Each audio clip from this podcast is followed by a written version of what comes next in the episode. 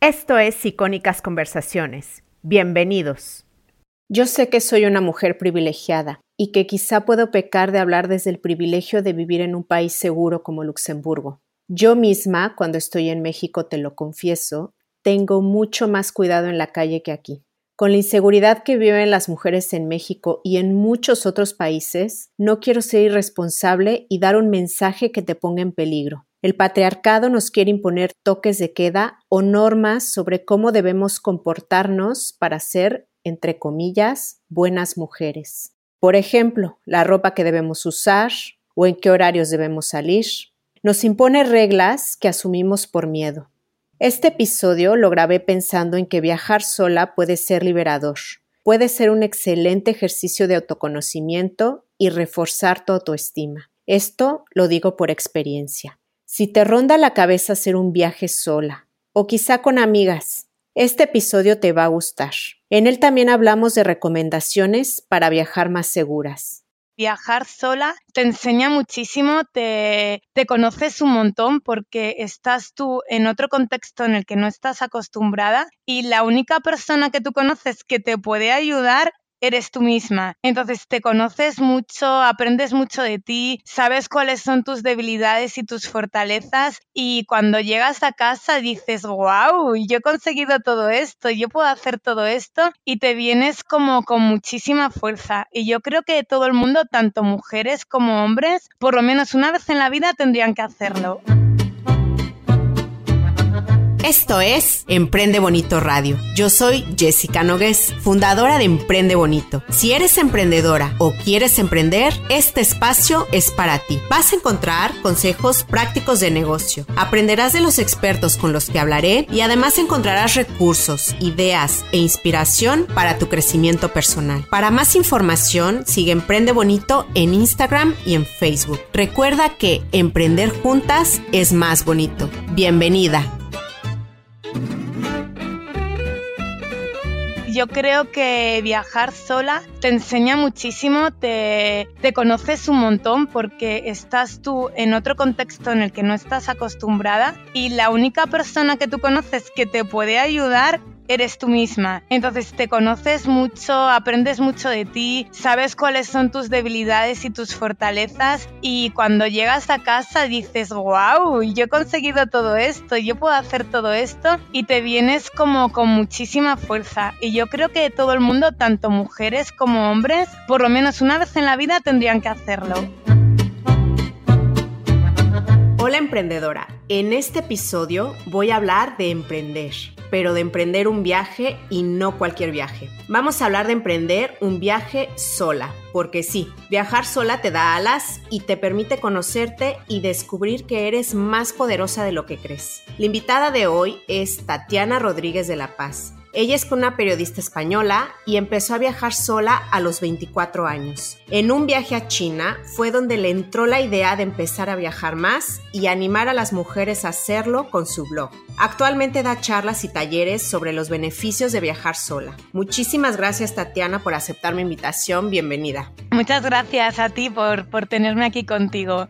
Muchísimas gracias, Diana. ¿Cuál crees tú que es tu superpoder? A ver, te cuento yo lo que creo que es más poderoso en mí o, que más me ha ayudado. Soy una persona muy comunicativa, que siempre que voy a algún sitio intento hablar con todo el mundo, buscar los porqués y eso a la hora de viajar te ayuda mucho porque descubres que la gente casi toda es buena, trata de ayudarte y comunicando y expresándote, expresando lo que quieres, al final todo fluye y, y sale bastante bien, la verdad. Pues fíjate que yo creo que coincidimos en este punto porque yo también creo que de todas las personas puedes aprender algo. En eso estamos así como que en la misma sintonía. Sé que has vivido en, en América Latina. Cuéntame cómo fue vivir ahí. Pues yo he estado viviendo en Chile, que fui a vivir en 2013 cuando, cuando sucedió la crisis, bueno, en uno de los tantos años que hemos estado de crisis, pero yo estuve antes en, en El Salvador con una ONG en 2007. Entonces son países países muy diferentes. Salvador era un país en el que la inseguridad era, era muy grande, era más difícil viajar sola. De hecho, yo ahí casi nunca, casi nunca iba sola, tenía que tener cuidado. Y, y luego Chile, pues es un país más seguro, es Latinoamérica también, pero, pero es diferente, es como, como más Europa. Me costó mucho, me costó mucho adaptarme a Chile, aunque me ha dado muchas herramientas que, que ahora utilizo para mi vida, porque eh, lo veía cercano por el idioma, pero luego el carácter del chileno no es como el que me esperaba yo de, otros países de Latinoamérica, porque son, son muy tímidos. Entonces me costaba al principio, luego me llevé amigos maravillosos, pero al principio sí que me costó y sobre todo el hecho de decir, hablan el mismo idioma que yo, pero encuentro muchas diferencias. Entonces me costaba un montón aceptar eso, que igual en otros países en los que el idioma era diferente,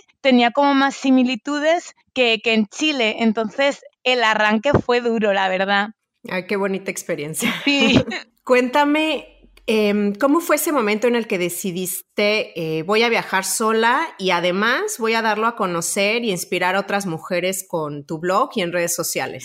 Te cuento, viajar sola empecé paulatinamente, pues cuando tenía 24 años que me fui unos meses a Inglaterra a, a mejorar el inglés, que es la asignatura pendiente de casi todos los españoles, y allí como los grupos que tenía de amigos iban como en otra dinámica y no les apetecía los fines de semana pues hacer excursiones y yo la verdad que me moría de ganas de, de conocer todo el país. Entonces fui haciéndome yo viajes sola esos fines de semana. Luego cuando me fui a, a vivir a Chile, pues ya era yo la que me apetecía. Mis amigas querían venir conmigo, pero yo decía, no, no, que me apetece ir sola y, disfrutar de, esa zona de Chile o de Argentina o de Bolivia eh, yo sola. Y cuando regresé, me fui, regresé a España en 2015 y tengo una amiga que vive en China y me dijo, Tati, ven a verme y fui a verla, pero dediqué 15 días a, conocer el país yo sola. Y me encantó, tuve, tuve mucho miedo porque yo no tengo ni idea de chino y pensaba, madre mía, con el chino yo qué hago, cómo, cómo leo, cómo les muestro en su lenguaje lo que yo quiero decirles y se me hizo un mundo, pero luego fue muy sencillo. Y disfruté mucho con la experiencia aprendí un montón y dije, yo esto quiero hacerlo más y quiero contarle al mundo lo bonito y lo que me enriquece viajar sola. Y bueno, ahí Empecé con un blog donde contaba mis experiencias que, había tenido viajando y, ahora este año, eh, pues en, en marzo decidí hacerme un viaje más largo de cuatro meses yo sola y me fui a, a Colombia, Ecuador y a Perú. Y, eso, y eso es. Tatiana, cuéntame ¿Por qué una mujer debería de viajar sola? Pues porque yo creo que es una experiencia de las más enriquecedoras. Bueno, yo de momento no he tenido hijos y no sé cómo es esa, que, me imagino que será la más maravillosa del mundo, pero eh, sin tener hijos yo creo que viajar sola te enseña muchísimo, te, te conoces un montón porque estás tú en otro contexto en el que no estás acostumbrada y la única persona que tú conoces que te puede ayudar eres tú misma. Entonces te conoces mucho, aprendes mucho de ti, sabes cuáles son tus debilidades y tus fortalezas y cuando llegas a casa dices, wow, yo he conseguido todo esto, yo puedo hacer todo esto y te vienes como con muchísima fuerza. Y yo creo que todo el mundo, tanto mujeres como hombres, por lo menos una vez en la vida tendrían que hacerlo, aunque lo hagan y digan, ay, yo no puedo, mm, no me gusta, he estado sola, no, no me siento bien, me aburro, que no creo porque al final, si eres medianamente comunicativo, nunca estás solo, pero yo creo que, es algo que, deberíamos hacer al menos una vez en la vida. Al final, yo creo que es un ejercicio de autoconocimiento, ¿no? Y, que también te ayudó a, la autoestima, como dijiste, porque te das cuenta de, de tus fortalezas. Cuéntame, por favor, cómo quitar ese miedo a viajar sola. A ver, el miedo es alguna cosa muy chunga que se dice aquí en España. O sea, como es una cosa que te limita mucho, pero hay que vencerlo. Entonces yo creo que si a tu vida haya llegado ese deseo de viajar sola, tienes que hacerlo, pero muchas veces lanzarse al vacío no es la mejor forma. Entonces yo creo que eligiendo un destino sencillo, próximo a, a, tu casa o a tu hogar, eligiendo un fin de semana, que no tienes por qué, si por ejemplo vives en México, irte a Asia o venirte a Europa, sino elige algo relativamente fácil y vas midiendo cómo tú te comportas, cómo llevas eh, los momentos de soledad, cómo llevas el hacer tú tu propio viaje, el, subirte a un autobús, coger un, avión tú sola y midiéndote un poco. Y cuando veas que, que es muy fácil, que lo has hecho fenomenal, pues ya es cogerle el truco. ¿Alguna vez sentiste miedo tú? ¿Cómo lo superaste? A ver, yo soy, aunque viaje sola, yo soy una persona muy miedosa, que tengo muchos temores y que veo bastante el peligro, pero me molesta mucho tener que, que tener una vida más pequeña por, por, esos miedos. Entonces, siempre dentro de la precaución intento hacer de todo. Entonces, yo alguna vez por la noche sí que he tenido miedo, entonces intento cuando viajo sola no ir sola de noche o hacerme amigos y si quiero salir ir con ellos, eh, buscarme alojamientos que, que estén en una zona segura etcétera. Así momentos que haya pasado miedo, pues casi siempre he estado acompañada cuando me han ocurrido. Este año me robaron el, celular en Ecuador, pero iba con una amiga y al final la gente me ayudó, lo recuperé y, fue todo fantástico. Y, alguna vez por la noche también, pero como intento evitar estar sola por la noche, no puedo decir que, que haya pasado miedo. Ok. Desgraciadamente, sabemos que, viajar sola es inseguro, como dices, sobre todo en América Latina, más que Europa, estoy comparando con Europa. ¿Cómo podemos hacer más seguro el viaje? ¿Qué consejos nos podrías dar para disminuir los riesgos, así prácticos? A ver, yo cogería, por ejemplo, en el tema de, mm, de, transporte, veo muy importante elegir empresas, por ejemplo, de autobús seguras cuando tengas, que hay veces que es inevitable tener que coger algún auto de alquiler, es que no sé cómo se llaman en México, ahora he estado en Perú y había veces que cogíamos furgonetas o van de personas que se dedicaban a ello, pero no de forma profesional. Entonces se colocaban igual en un cruce que podía ser un poco peligroso. Yo ahí recomiendo, en la medida de lo posible, no hacerlo y si no te queda otra, pues ir acompañada de alguien o ver que en esa furgoneta van más mujeres. Yo, por ejemplo, hubo una que eran todo hombres y dije, no, esta no. Y me esperé a que hubiera otra en el que hubiera eh, señoras o, chicas más jóvenes. Eh, luego también eh, yo tengo cuidado en elegir el, el alojamiento, que esté en una zona segura, para no llevarme sustos. Si quiero salir por la noche, como ya lo he dicho, hacerme como un grupito de, amigos en el, en el hostel e ir con ellos, evitar las zonas que no estén iluminadas y ir siempre con mi bolso como agarrado. Yo es lo que hago. Un poco de lógica ante todo. Claro, y por ejemplo, eh, ahorita que mencionaste el bolso, me quedé pensando qué tipo de bolso tienes que llevar para que sea seguro, porque no, o sea, tienes que llevar uno súper práctico que no sea como muy accesible o, o qué haces tú. Yo suelo llevar uno pequeño de estos que, que se cuelgan y lo llevo como, mm, lo tengo siempre en mi campo visual para verlo y luego estar pendiente, igual poner la crema, ponérmelo al revés para que no, sea, no se vea la cremallera y ese tipo de cosas. Y luego una cosa muy importante que no he dicho todavía, que aprendes viajando y que para estar más segura para mí es fundamental, es seguir tu instinto. Tú si notas que se te acerca alguien y no te gusta,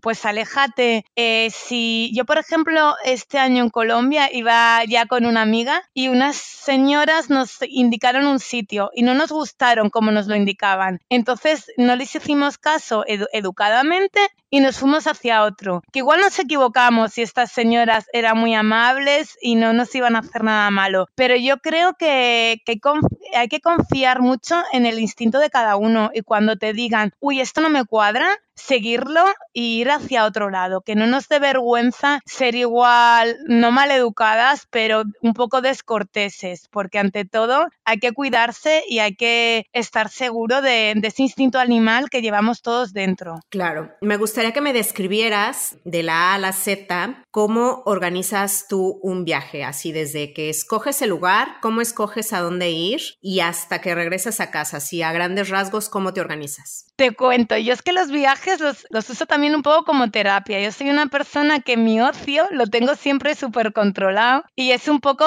hasta obsesivo, que mis amigas me regañan. Dice, Tati, tienes agendado todo lo que vas a hacer. Entonces, eh, los viajes lo utilizo para dejarme un poco fluir, pero dentro de, de que fluya sí que tengo pendiente un poco el primer eh, sitio donde me voy a alojar cuando, cuando cojo el avión, el primer sitio sí que lo tengo contratado. Y luego, la elección del lugar donde quiero ir, pues últimamente lo elijo por preferencias, porque digo, uy, igual este sitio en, en unos años no puedo visitarlo. Por ejemplo, este año elegí Perú porque pensé que si lo voy dejando mucho, igual hacer tanto tema de montaña me va a resultar duro. Y para mí es un país maravilloso y digo, quiero conocerlo ya y quiero conocerlo estando con una buena forma física. Claro. Y, es lo único que, controlo un poco el primer, el primer hostel y luego también pues eh, hago un poco de presupuesto. Veo lo que puedo gastar, eh, hago un presupuesto diario de más de esto no, no puedo gastar y, con esos límites ir fluyendo, porque también lo bonito de, de viajar es ver cómo todo se da bien sin tener todo perfectamente estructurado. Claro, es fluir, ¿no? Sobre todo porque en Europa es más difícil fluir, porque los precios son más caros. Entonces sí que es verdad que cuando viajo a Europa lo llevo todo más atado. Llevo, llevo todo reservado porque los hoteles o hostels más bonitos y con precios más asequibles vuelan. Entonces, en Europa es más difícil dejarse fluir pero cuando vas a Latinoamérica, Asia, África, es más sencillo. Eso también quería apuntarlo, que se me, se me había olvidado. Claro yo tengo esta percepción, ok, en Europa quizá te mm, ata un poco el tema económico, pero por otro lado es, es más seguro, ¿no? Y en los otros lugares que mencionaste, tipo África, América Latina, Asia, eh, supongo que sí, el dinero no te ata tanto, te, tienes un poquito más de flexibilidad, pero tienes que estar como más atenta a la seguridad, ¿no? Y no solamente hablo de, seguridad de que te vayan a robar o de que te vaya a pasar algo, también hablo de seguridad alimentaria, ¿no? Sí, sí, eh, claro, estás en otro contexto, hay otros alimentos que tú igual no, no has probado o que, que, no sabes cómo le van a sentar a, tu organismo y, y sí que hay que tener esto en cuenta. Y luego, yo Asia tan solo conozco dos países que son China y Camboya y yo ahí me he sentido muy segura, no, no, he sentido miedo en, en ningún momento. Cuéntame, por favor, ¿Qué podemos hacer nosotras para que el viaje no sea tan caro? ¿Cómo lo podemos hacer low cost? A ver, eh, yo creo que, que, con tiempo. Eh, eligiendo el billete con tiempo, mirando muchas páginas web, estar muy pendiente de los descuentos. Ahí, yo soy un desastre, pero eh, en cada compañía aérea suele haber una tarjeta en la que tú tienes que estar muy pendiente de los puntos que acumulas, que yo para eso se me va olvidando, pero eso también es bastante útil para, para que te salga más barato. Luego también tener en cuenta que con ciertos carnets como si eres más joven, el joven, si estás estudiando o haciendo algún curso también, o si en el caso de periodista, en muchos países, por llevar el carnet de periodista, ciertos museos, ciertos parques naturales son más baratos. Entonces, eso también tenerlo en cuenta y mm, ver mucho, cotillar mucho en, en Instagram, en blogs de viajes. Ahora yo creo que hacerlo más barato cada vez es más fácil porque hay mucha información. Y luego una cosa muy buena también que tiene, que tiene Instagram, que a veces demonizamos un poco las redes sociales, pero tienen cosas muy buenas, es que puedes localizar a gente que va viajando sola como tú y te puede ayudar también. Ay, pues yo estoy en este hostel y está muy bien y está muy barato. Y, y eso pues, pues viene muy bien. Yo de hecho este año he conocido mucha gente gracias a Instagram y me han ayudado muchísimo tanto a organizar mi viaje como para encontrar compañeros de viaje cuando estaba en el destino. O sea, le das clic a ubicación ahí dentro de Instagram, ¿no? O sea, algo... Sí, sí, por ubicación. A mí me encontró una chica porque puso que estaba en Villa de Leiva y yo había puesto en mis, eh, en mis publicaciones que estaba en Villa de Leiva y ya me escribió un mensajito y me puso, hola Tatiana, ¿qué tal? Yo estoy también en Colombia como tú. Y ya empezamos a hablar y bueno, estuvimos viajando tres semanas las dos y, y ya tengo una nueva amiga. Vale, qué buenísimo. Sí, sí, eh, sí. ¿Cómo haces una maleta para viajar sola? ¿Qué tenemos que llevar?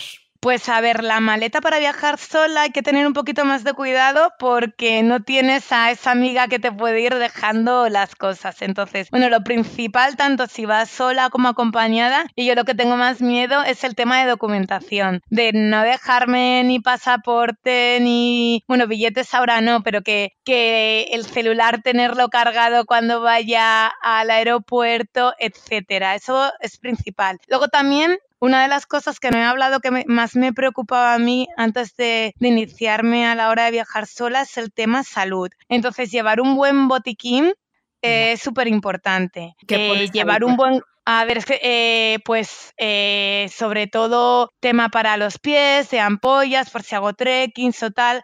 Mm, la medicina que yo suelo tomar, pues, para dolores de cabeza, temas de regla, etcétera. Algún suero, porque yo el estómago y la tripa la tengo un poco mal y si voy a algún país, como tú has dicho antes, en el que la alimentación es diferente, pues no quiero que me juegue una mala pasada. Entonces, llevarme sueros de sabores también. También alguna pastilla para la diarrea o alguna para el estreñimiento. Ese suele ser como mi más have de, de botiquín. Normalmente no lo uso, pero yo creo que el tenerlo sí, como que tranquilidad. tranquilidad, así que es mejor que sobre y desperdiciar un poco el dinero a tener que necesitarlo y, y no tenerlo a mano. Por ejemplo, para viajar sola en temas de qué nos llevamos puesto, o sea, ¿a qué le das prioridad? Pues el calzado. Para mí el calzado es es fundamental el calzado, luego llevar eh, tanto ropa de verano, o sea, camisetas, pantalón corto y un pantalón largo, un... Depende también la época del año que, que vayas, pero llevar un pañuelo que siempre te ayuda mucho. Luego llevar algo para, para no pasar frío si tienes que estar en el autobús en el, o en el avión, pues, o un, un full por el aire acondicionado, un fular o si vas con sandalias, llevarte unos calcetines a mano para, para no pasar frío. Eh, eso tenerlo en cuenta. Luego, si te cuesta dormir, llevar algún protector para el cuello para dormir en el, en el medio de transporte. Eso yo creo que, que, es principal. Y luego si haces trekking, etcétera, pues viene muy bien llevar una linterna. Si vas a caminar más, llevar los bastones. Luego también eh, tener muy en cuenta el tipo de billete que, que, compras, porque si vas muy, muy low cost, como suelo ir yo, y tienes que llevar la maleta contigo en cabina, pues no te permiten más de 8 kilos, aunque te vayas a otra punta del mundo. Entonces ahí hay que, que hacer la maleta con un poquito de ojo y priorizar. La tecnología, sabemos, como ya nos contaste con Instagram, que nos puede ayudar mucho.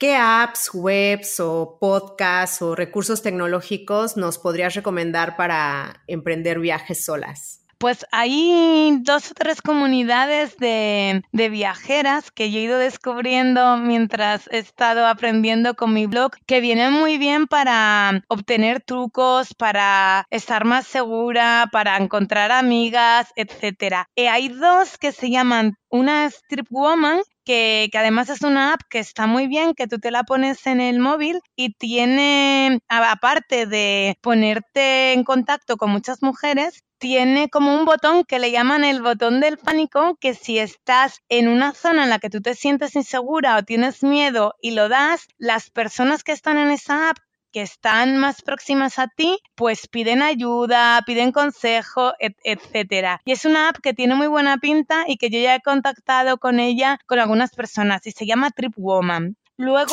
hay Trip Woman. Es de una española que está afincada en, Berlín y, y está muy bien, la verdad. Luego hay otra que también es española. Luego si a vosotras os ocurre más, decirme que a mí también me viene fenomenal, que se llama Quiero viajar sola y es una chica de España que empezó el año pasado con un concurso en Valladolid de startups y le, le, ha ido muy bien y ella pone también en común pues muchas mujeres que, que, viajan solas y esas dos son las que, las que más sigo. Y luego lo que ya te comenté antes, pues utilizar mucho sobre todo Instagram, buscar los blogueros del país al que voy y preguntarles, no cortarme y, y preguntarles cosas, etcétera. Claro, porque lo peor que te puede pasar es que te ignoren, ¿no? No pasa nada. Sí, Sí, pero en general, incluso gente con 200.000 seguidores y gente que dices, wow, me encanta cómo, cómo lo haces, lo que haces, suele ser muy simpática y te suelen dar mil trucos y, y es genial. Y yo, aunque eh, me daba mucho miedo el tema de las redes sociales, es verdad que hay cosas que están fenomenal y te, te ayudan a, a dar pequeños pasos en la vida. Ahora que dijiste, eh, que mencionaste Instagram y las redes sociales, bueno, si uno se, se, mete a tu cuenta de Instagram, la verdad es que tienes unas fotos preciosas. Y ya que viajas sola, cuéntame quién te toma las fotos. Pues es que tengo que ir preguntando, como mi superpoder es el de comunicar y preguntar, pues tengo que ir preguntando a la gente, ay, perdón, ¿me puedes hacer una foto? Y luego este año he cogido, ya sé a quién preguntar, he descubierto que los novios de las chicas que tienen Instagram, etcétera, o que les encanta hacerse fotos, tienen el ángulo cogido y te lo van a hacer súper bien. Entonces siempre me fijo en las parejas, veo que novios están ahí haciéndoles fotos a sus chicas y voy a cazarlos y que me hagan una foto. Y esa es mi técnica. Me encanta ese tip, no lo había pensado. sí, sí. Bueno, como había mencionado, tú eres española, y bueno, muchas de, de, mi comunidad, eh, no sé si próximamente tienen algún viaje pensado a, España, pero normalmente cuando la mayoría de, mi comunidad son mexicanas y normalmente cuando vienen a Europa, el destino número uno es España, ¿no? Entonces, me gustaría que nos dijeras algunos tips para viajar sola en tu país. ¿Cuáles dirías que son así como los básicos? A ver, yo creo que viajar sola en España es bastante sencillo. Y de tema de seguridad, pues eh, lo único, como en cualquier otro país, es que cuando ven que eres extranjero, como que parece que hay un foco y que todas las miradas van hacia ti. Entonces, en ciertos sitios, eh, como en Barcelona, en las Ramblas o en Madrid, en Sol, etcétera, pues tener un poco de cuidado, tener siempre el bolso cerca, mirarlo no dejarle nada a nadie, eso primordial. Luego en España en general estamos como muy orgullosos de, nuestra gastronomía, entonces intentar probarla, preguntarle a la gente, eso yo creo que te une y, pone como al español como con ganas de hablar contigo, de, ayudarte, de hacértelo más sencillo. Y, luego eso... Mm, preocuparte también por la historia, ser, curioso. España es un país que, a ver, en general, luego somos muy diferentes, no es lo mismo un español del norte que del sur, pero hacemos mucha vida en, los bares. Pues acercarte a un bar, tomarte algo y preguntar. Y, y, yo creo que eso, que no tener miedo a preguntar es de los mejores consejos para poder hacer cosas aquí y que llegar a, más sitios y conocer más. ¿Cómo dirías que podemos identificar así un buen bar para comernos unas tapas? A ver, igual alejarte un poco de, lo más turístico, por ejemplo, si vas, pero yo creo que esto debe ser igual en todos los países. Si vas a Madrid, pues eh, y vas a la Plaza Mayor, hay sitios muy buenos cerca de la Plaza Mayor, pero justo en la Plaza Mayor, pues igual eh, va a ser más caro y la calidad no es tan buena. Y luego ver que, que hay mucha gente. Cuando en un sitio hay mucha gente, es síntoma de que algo va bien. Claro. También, bueno, a mí me gustaría aclarar porque mm, esto me, hizo shock cuando yo vine la primera vez a Europa desde México, es que en Europa los horarios de los restaurantes son eh, que abren la cocina a mediodía y a las 2 de la tarde ya está cerrado, ¿no? A menos que te vayas a, un restaurante más de bocadillos o yo qué sé, pero si es algo más formal, eh, es una regla que, normalmente se sigue, ¿no? O sea, la, la, cocina tiene un horario y luego para la cena abre, no sé, a las 6, 7 de la noche y cierran cocina tipo a las 9, ¿no? Lo que pasa es que en México puedes comer casi a cualquier hora que se te ocurra y no pasa nada, pero en Europa siento que, mm, bueno, hay estos horarios que, hay que seguir y que mm, nada más tenerlos en cuenta. En España es diferente. Por ejemplo, en Madrid, el horario de comer de todo el mundo, eh, más o menos, es a partir de las dos y media, tres menos cuarto. Entonces suelen cerrar la cocina a las 4 de la tarde pero cada vez es más habitual que haya estos restaurantes como que no eh, que no tengan eh, horario de cocina, pero siempre en las ciudades, por ejemplo en España, eh, Madrid y Barcelona. Te vas a una ciudad más pequeña y ahí cambia. Ahí ya a las tres, cuidado porque ya igual no puedes comer. Sí, a menos que te compres un bocadillo, un sándwich. Sí, y luego en otros países de Europa, como tú bien has dicho, sí. Sí, sí, sí, O sea, yo, yo vivo en el norte de Europa y aquí todo es temprano, ¿no? Sí. Y, por ejemplo, tips para viajar en América Latina, ¿cuáles dirías que son los básicos? A ver, eh, los básicos. Eso, estar, si vienes de Europa y con otro concepto, pues tener un poco pendiente el tema de seguridad, tanto de si te van a robar o no, o, o tema de horarios. De, no es lo mismo ir tú sola a las 12 de la mañana que ir tú sola a las 5 de la tarde cuando ya está anocheciendo. Eso para mí es fundamental. Luego también, eh, yo en general me he encontrado siempre gente muy simpática y también también tienes que saber en qué país estar, eh, estás y que hay veces que la gente es más tímida y cuando le vas a preguntar, pues igual puedes sentir un poco de miedo porque no se lo esperan, etcétera. Pero el ser amable, estar sonriendo, dejar como que todo fluya, eh, para mí es vital. Y yo Latinoamérica, como también compartimos el mismo idioma, eh, veo que es un continente como muy agradecido cuando, cuando vienes de España. Cada país es un mundo, habría que centrarnos en cada país, pero en general yo creo que, como española eh, estoy muy cómoda en Latinoamérica. ¿Cuál ha sido el mayor shock cultural que has tenido viajando y qué hiciste? Pues es que no sabría decirte, a ver, por el tema idioma, igual China, pero me sorprendieron mucho porque me hizo mucho, bueno, es un shock, pero al revés, mm, son muy rápidos mentalmente. Entonces yo iba con un cartelito con la dirección donde yo quería ir, con, con letras chinas y les mostraba. Entonces enseguida son como muy solidarios, y te, te, indican dónde tienes que ir. Y yo pensaba, madre mía, me voy a perder, pero enseguida con, no sé cómo lo hacían o cómo lo hacía yo, que con la mano me guiaban y yo hacía, seguía la mano, digo, me ha dicho izquierda, derecha, izquierda, y llegaba bien. Y luego em, me acompañaban como al hotel muchas veces, me ayudaban a buscar un taxi. Fue un show como a la inversa, me sorprendieron porque yo la imagen que tenía del chino era totalmente contraria. La gente me había hablado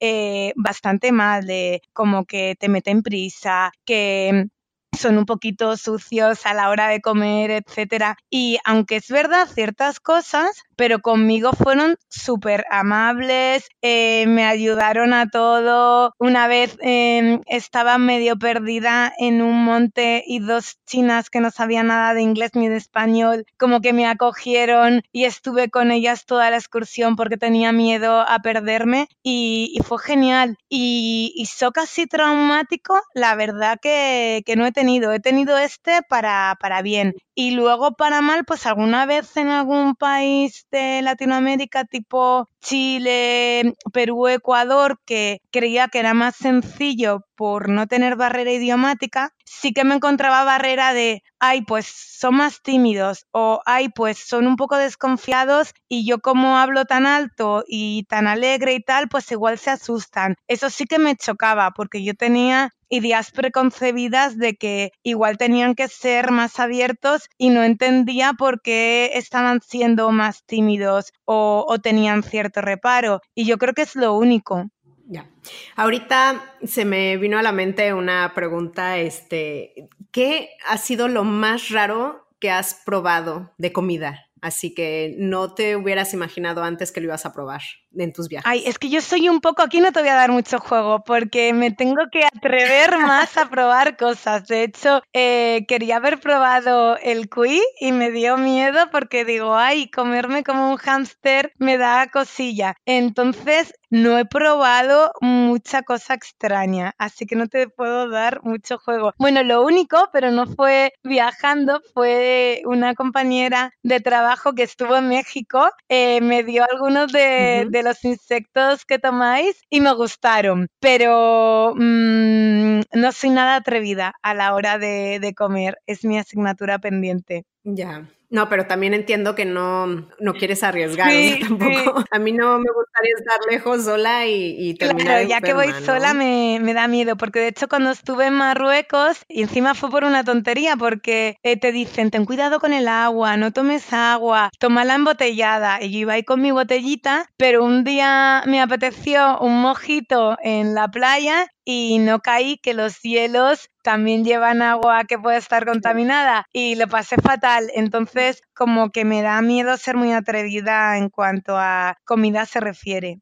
¿Y cuál es tu país favorito para viajar dentro de Europa? A ver, es que a mí viajar sola me gusta más viajar fuera de Europa por el hecho de que, de que hay contraste y cambio. Y viajar sola en Europa, pues a ver, si eres latina, ¿a dónde te ¿dónde gusta me gusta ir? A mí Italia me encanta. Italia me gusta mucho. Luego Reino Unido también. Holanda también me encanta. Y mm, los países nórdicos me gustan mucho. He estado hace poco em, en Suecia y Dinamarca y, quiero volver a ir porque me han encantado. Oye, ¿y de Italia qué ciudad te ha gustado más? Pues de Italia eh, me gustó mucho Florencia y luego lo que es la Toscana, que conozco poquito, pero quiero, quiero ir a Siena y a más sitios. Pero hubo un lugar que me encantó, que es Luca, que es como una ciudad no muy grande, muy bonita, con un montón de historia, y luego que el, el paisaje es brutal. Y luego Italia, también los italianos son más parecidos a los españoles y te sientes como, como en casa.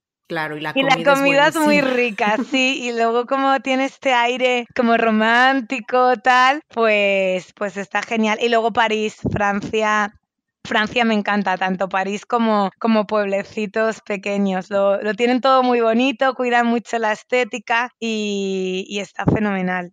Y, se come muy bien, la verdad es que sí. ¿Qué mensaje quieres dejar con tu proyecto?